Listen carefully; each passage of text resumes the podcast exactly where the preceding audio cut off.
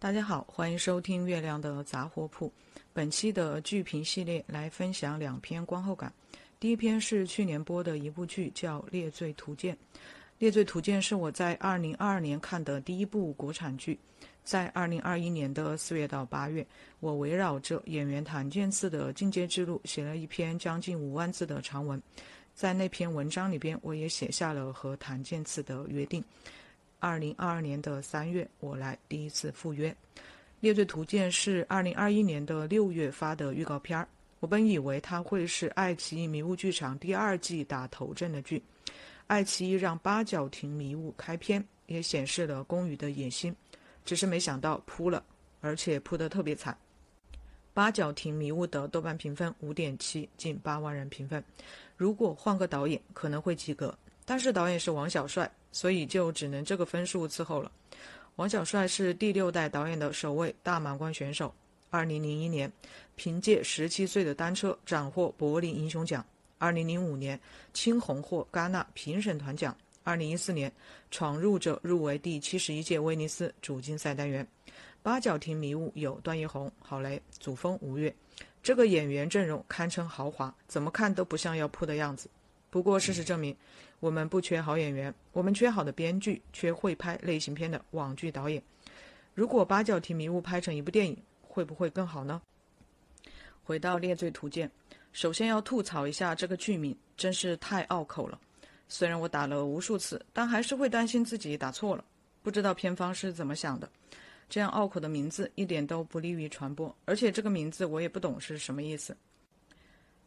在看完这个剧的前面十四集之后，我的第一感觉就是两个字：能看。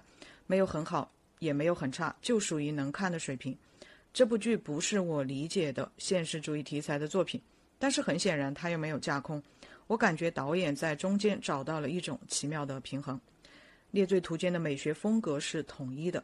这些在音乐，包括片头曲、片尾曲、插曲及案件的选择、叙事的节奏、演员的表演等方面都有非常明显的体现。《猎罪图鉴》不是那种“咚咚咚”的刑侦悬疑剧，而是淡淡的、轻轻的、柔柔的，如涓涓细流般舒缓，就像写了一篇散文。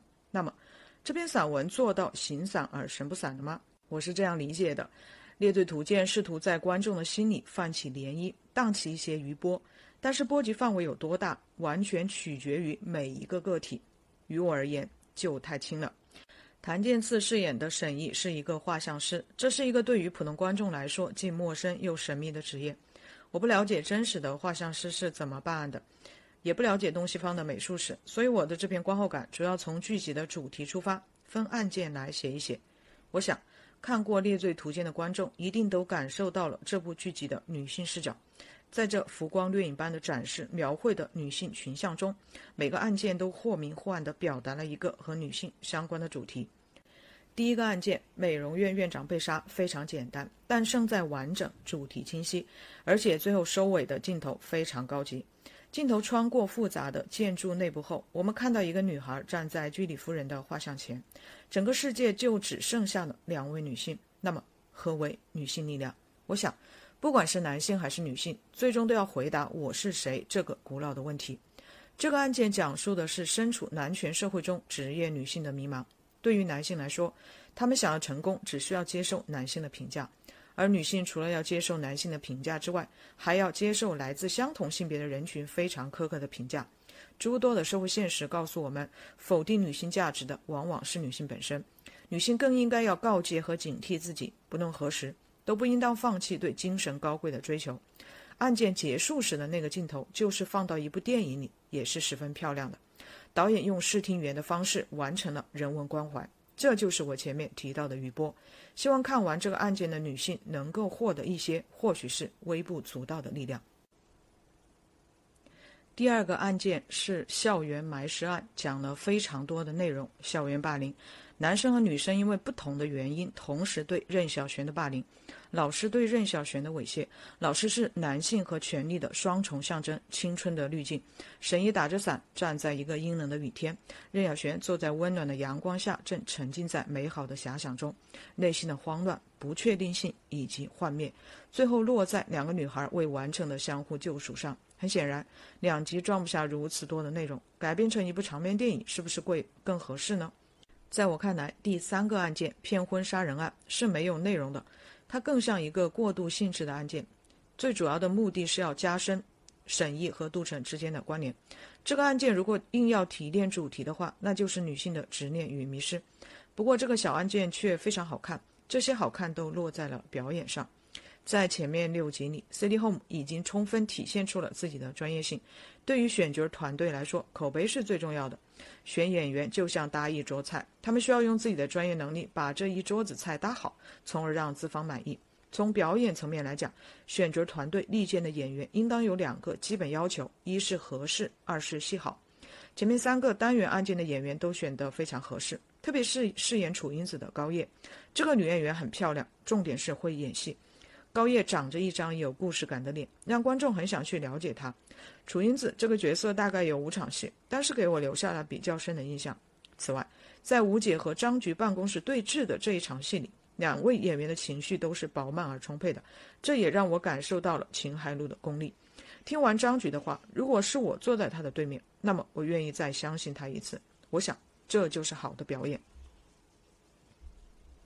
沈一这个角色在前面六集都比较温吞，谭健次在表演时一直是收着在演。这里的收不是说他故意提醒自己要收着，因为如果这样演的话，会让观众觉得设计的痕迹过重。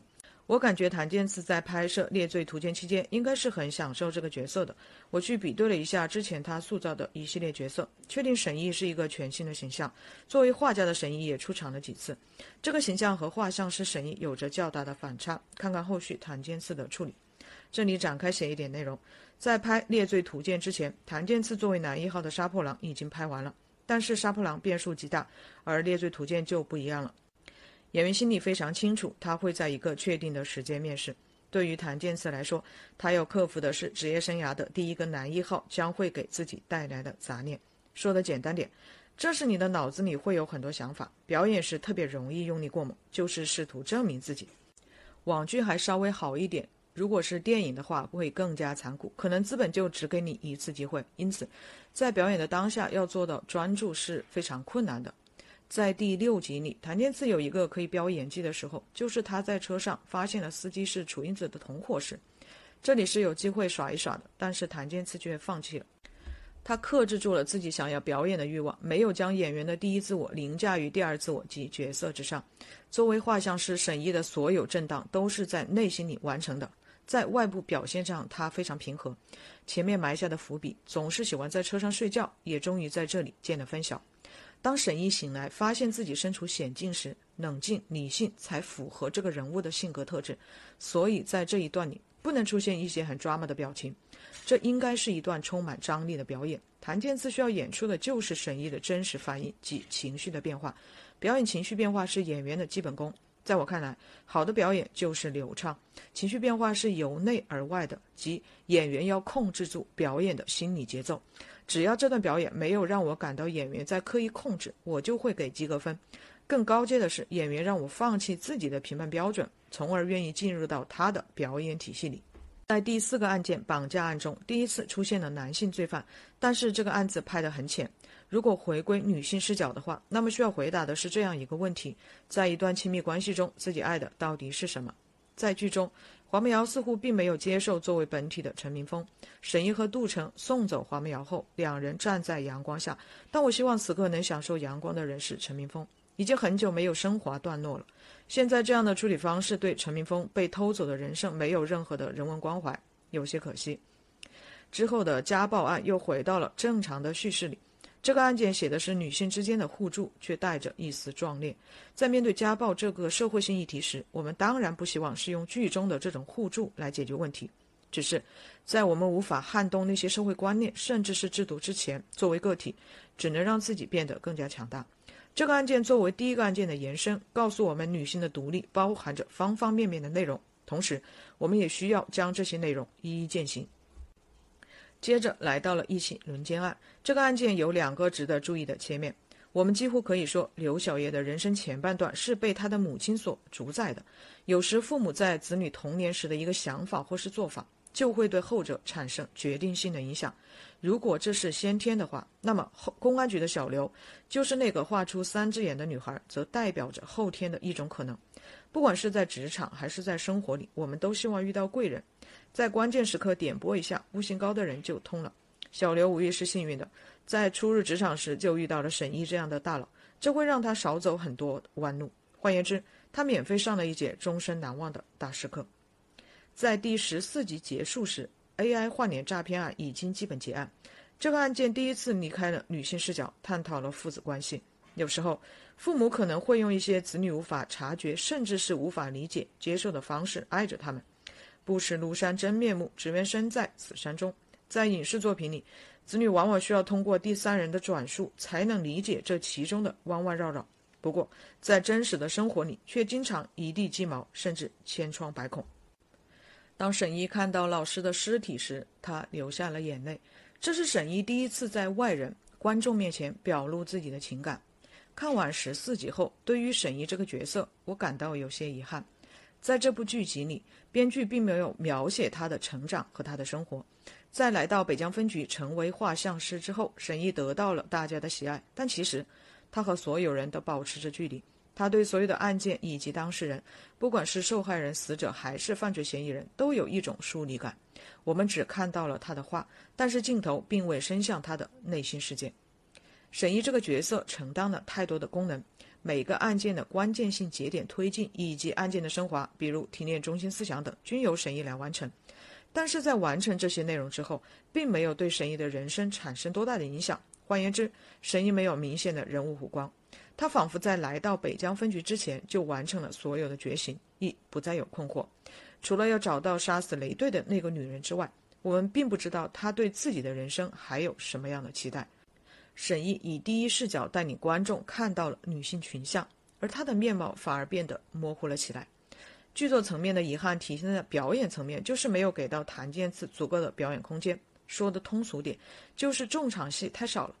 沈毅这个角色好演吗？其实也没有那么好演，演不好观众会觉得很装；就算演好了，好像又差点意思。观众能记住的大多都是出彩的角色。因此，在我看来，《猎罪图鉴》对于谭健次的挑战并不大。我之前的总结是，谭健次擅长通过自己的感受去调抓人物的状态。事实上，距离上一次看他的表演已经过去了一年的时间。让我感到欣慰的是，谭健次的戏并没有往下掉，这证明他对自己是有要求的。这条演员的进阶之路是在不断往上走的。《列队图鉴》的最后一个案子拍得有些潦草。谭健次和珠光日瑶国际象棋的对手戏没有特别精彩，但也算中规中矩地完成了剧作任务。两位演员的表演没有问题。在剧集的最后，一位黑衣人破坏了沈毅的画室，割开画作，露出了一只邪恶的眼睛，也为第二季的开启埋下伏笔，留下悬念。至此，我收下了谭健次2022年的第一张答卷。从各方面的数据反馈来看，《猎罪图鉴》的表现是相当不错的。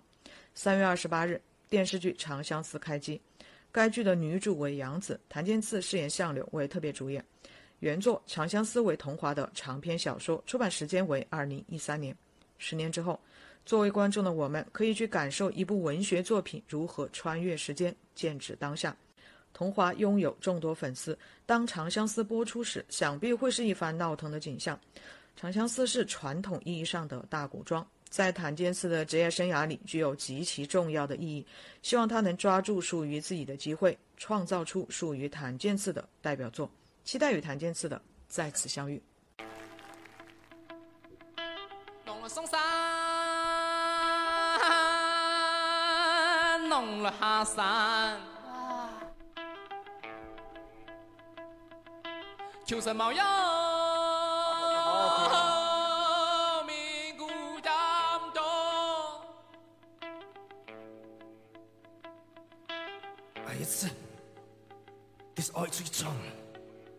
我今年一定会有出头嘅日嘅。本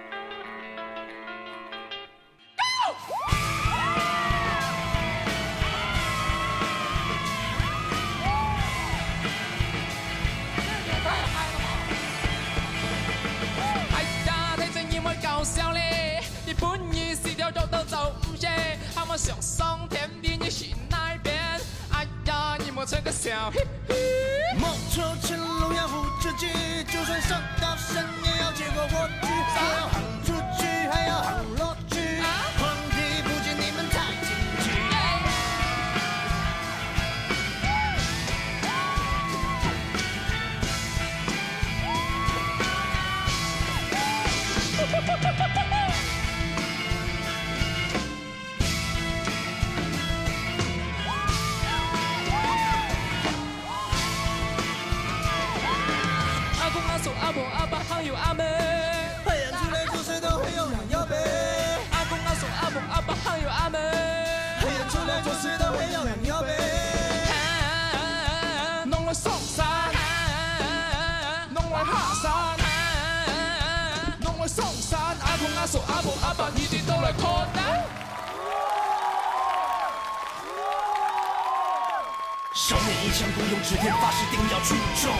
十六岁倔强击中，率痛不忘初衷。向看我燃烧自己，要翻过庐山之影，可以不被激起，但我绝对不能放弃。请记住剑刺，前力无限制，不求一夜惊世，也要做到美不踏实。跟风主要说，等风不如去追风。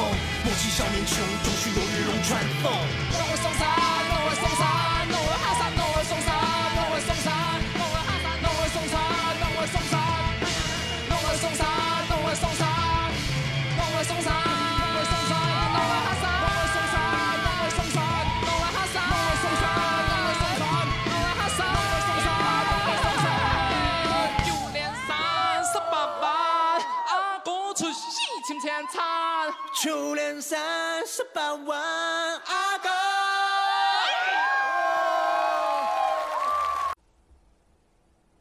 第二篇关于《长相思》的观后感是一篇偏题作文，因为这部剧我只看了前面的一到六集，而且是开倍速看的。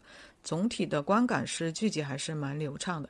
我没有看过原著，国产的古偶剧也看得很少。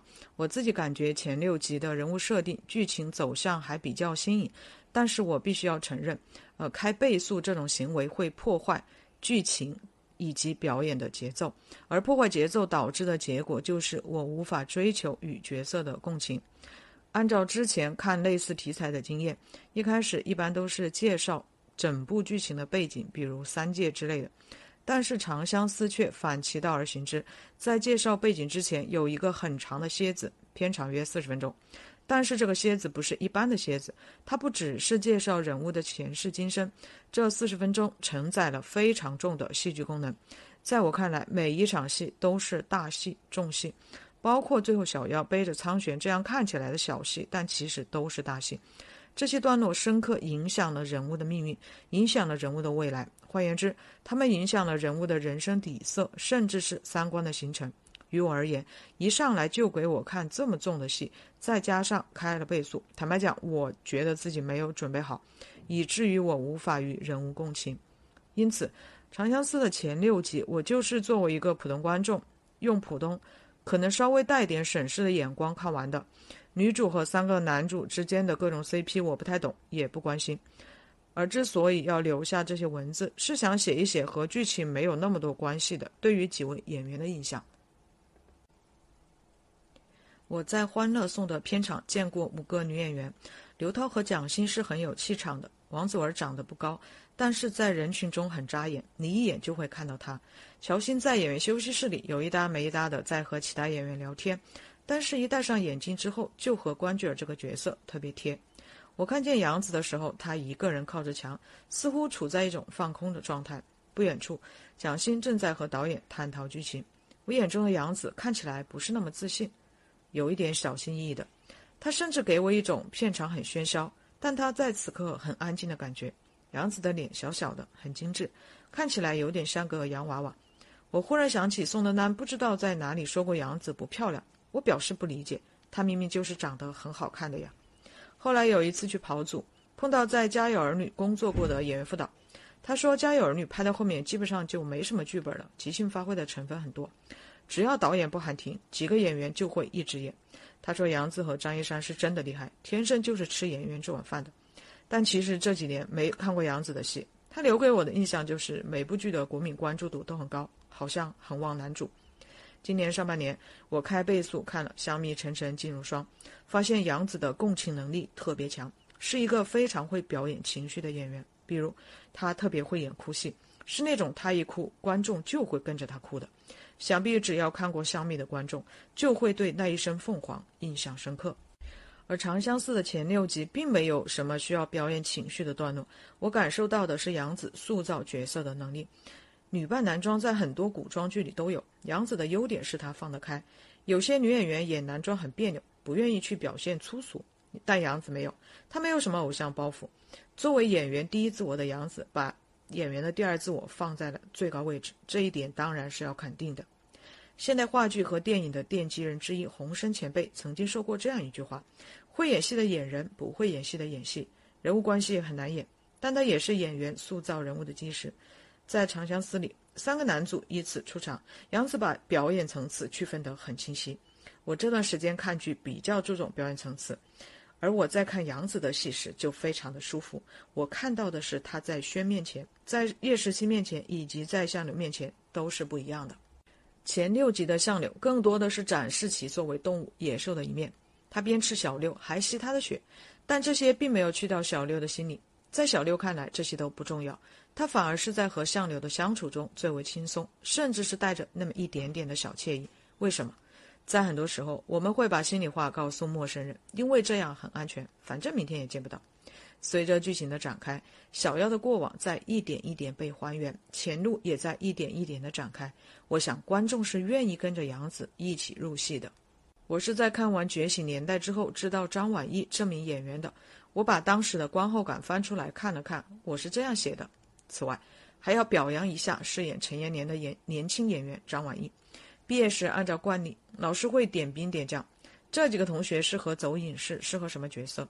这几个同学适合演话剧，那几个同学适合搞幕后等等。我想，张晚意应该是老师眼中适合演正剧的类型。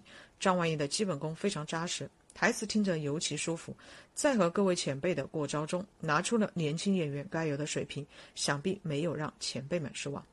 张晚意在前几集让我很惊喜，直到第三十一集，我都很期待她的出场，但还是发现表演不经看，也就是说不够精致，没有余味，经不起第二遍。作为一个九四年出生的演员，这样的表演已经够了，毕竟还年轻。看完《觉醒年代》之后，我去了龙华烈士陵园。陈延年的墓碑很好找，因为那里放着很多花，还有几封信。我蹲下来看了看其中的一封，这封信是一个女孩写的。她说自己是一名大学生，很喜欢《觉醒年代》里的陈延年。看完这部电视剧后，很受触动。他打算入党，也在思考什么是信仰，什么能成为人生中的永恒力量。不一会儿，来了一个三人摄制组，他们要制作一期和《觉醒年代》有关的节目。后面又陆陆续续来了一些年轻人，都是来看陈延年的。那天下着小雨，那天是二零二一年的五月二十三日。两年多的时间过去了，当我看到苍玄出场时，首先想到的还是《觉醒年代》，我感慨了一句：“做演员还是幸福啊。”然后又补了一句：“对，这就是代表作的意义所在了。”《长相思》前六集的轩给我一种心事重重的感觉，他对所有人的笑都不是发自肺腑的，整个人有点丧。从苍玄的成长轨迹来看，他是渴望权力的，他认为只有至高无上的权力才能带来力量，才能让人有安全感，才能保护他想保护的人。对于张万一的表演似乎有一些争议，但前六集在我看来没有什么问题，我还是很喜欢张晚意的，也希望他的演员之路稳扎稳打，一步一个脚印的往前走。邓为的戏看过一部《长月烬明》，作为该剧男二号，邓为的出场可以说享受的是一般古偶剧男一的待遇，但是这个角色的戏份被压缩了。《长月烬明》是一部大的大男主剧，邓为在剧里看着有点木，在处理人物关系时没有什么章法。他在《长相思》的表演自然要比《长月烬明》好。当看见他说他会一直等小六，他会一直找小六，他两次背着小六回家时，让作为观众的我感受到了生命里的那些美好。是啊，在我们的人生里，总有一些我们愿意拿生命去珍惜、去守护的东西。但是在小六最需要时期的时候，他却不见了。你看，这就是人性的复杂。某天，一个演员对我说，他不想演古装，因为他觉得古装拿腔拿调的，他不喜欢。没过多久，他去演了一个古装，回来之后对我说：“姐，我知道古装剧为什么要那样说台词，因为头套一哭，衣服一勒，你根本就不能像平时那样随便说话。听完后，我哈哈大笑。还记得带演员见祖如懿传时，他说自己找不到感觉，但是一穿上戏服，整个人立马就不一样。我想这就是服化道最基本的一个功能，在拍摄期间帮助演员入戏，在播出期间引领观众入戏。从服饰和姿势上，你会得到内在的觉醒。可能是我古装剧看得少的缘故，我总觉得演员的身姿挺拔和姿态僵硬之间只有一条很微妙的界限。我表扬过《云香传》里的陈晓，我觉得他在古装的世界里获得了他想要的自由。如何获得自由？应该还是多演多实践吧。最后来说一下檀健次，《长相思》前六集里，相柳的戏份相对来说要少一些，但导演还是想把一碗水端平，至少在每个男主出场时都是做了铺垫的。比如相柳的出场。没记错的话，是他独自听到了小六的歌声。我觉得这样的出场方式还挺不错的。此外，那个银色的面具看着不尴尬，也不廉价。如前所述，前面六集更多的展示了相柳作为动物的一面。他对小六可没有什么怜悯，该打的时候打，该吸血的时候吸血，这些都符合这个角色的本性。相柳在第一次见到小六后就看出了她是女儿身，不过他知道了就知道了，没有揭穿，只说了一句有意思。前六集就是常规表演。这些对于谭健次来说不会有太大的难度。谭健次虽然没有在学校系统学习过表演，但是他的学习能力是很强的。从2016年3月进组军事联盟到2017年1月杀青，在这极具压缩的十个月的时间里，他要学完四年的课程。他在组里遇到的演员，特别是男演员，绝大多数都是学院派。在他正式进入影视行业时，受到的是非常正统的教育。俗话说：“师傅领进门，修行在个人。”谭健次牢牢把握住了这个千载难逢的机会，也为此后的职业生涯打下了坚实的地基。我在之前的文字里提到过，谭健次非常擅长调表演状态，比如在《猎罪图鉴》里，他就为沈毅调出了一种全新的状态。谭健次的影视作品没有太多，但每个角色都是全新的。如果把所有的作品纵向排开的话，就会看到谭健次的可塑性，这些可以让连续观看他作品的观众一直充满好奇，且不会感到疲惫。在谭健次解约杜松加入耀客之后，资源是肉眼可见的在往上走。我说过我不担心他，因为他知道自己要什么。谭健次的这条演员进阶之路，二零一六年到二零二零年，他几乎没走弯路，在每个十字路口，他都做出了最佳选择。如果说前五年是埋下伏笔，那么二零二一到二零二五这五年就是见分晓且再次埋下新伏笔的时刻。机会永远与风险挑战并存，相信他现在已经有了一些选择权，也相信他会做好每一次选择。当然，这里还有一个绕不过去的话题——粉丝。谭健次的粉丝构成会比其他演员要复杂很多。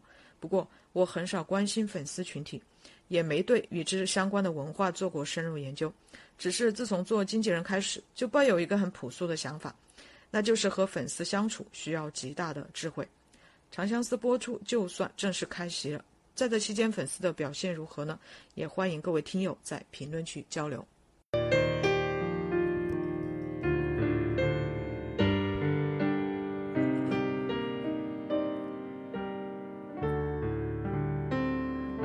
不愿染是与非，怎料事与愿违。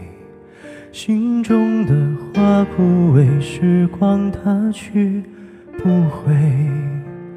但愿洗去浮华，掸去一身尘灰，再与你一壶清酒话一世沉醉。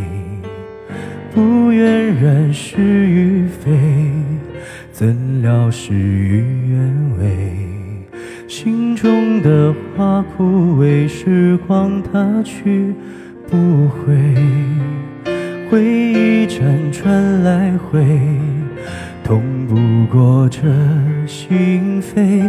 愿只愿余生无悔，随花香远飞。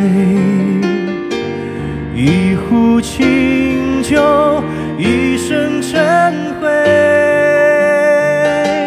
一念来回，度余生无悔。一场春秋。生生灭灭，浮华是非。待花开之时，再醉一回。待花开之时，再醉一回。